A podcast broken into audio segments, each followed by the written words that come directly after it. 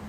も宮崎りおです柳崎ですラブリーズですさあ始まりましたラブリーズのカップ麺ラジオ今日は日向さんよりいただきましあたりがとうございます数年前に別れた恋人から会いたいと連絡が来たらどうしますか、いやなんかあったえあったの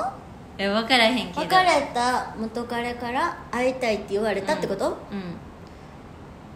どうし、えどうするか会うか会わんかあわん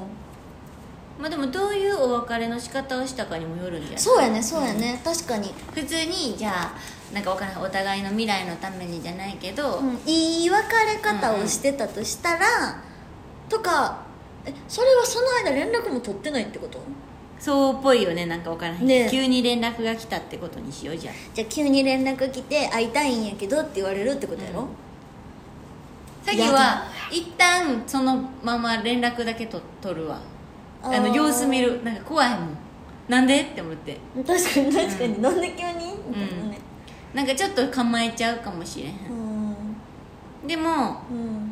なんか分からへんなんかお互いがこう成長してるとかやったらまた会って、普通になんかじゃあどうこうじゃなくて普通に話したりもいいんじゃないかなって一期一会やしおお四字熟語うん一期一会賢いやろいや待ってそれ言ってった らアホなんよ分か賢るいやろ四字熟語使って賢いやろってこうこの設定やめた方がいいよ絶対だから、そうなったら会うかななんか MC 言っていいこと言ったもうやめた方がいいしいやいやよそうね、どういや私会う合わんと思ったんやけうんど、まあ、その別れ方とか、うんその人と人やからさ、うんうん結局はだからその人に会いたいってじゃあ思うんやったら会うかもしれん、ああなるほどね、うん、も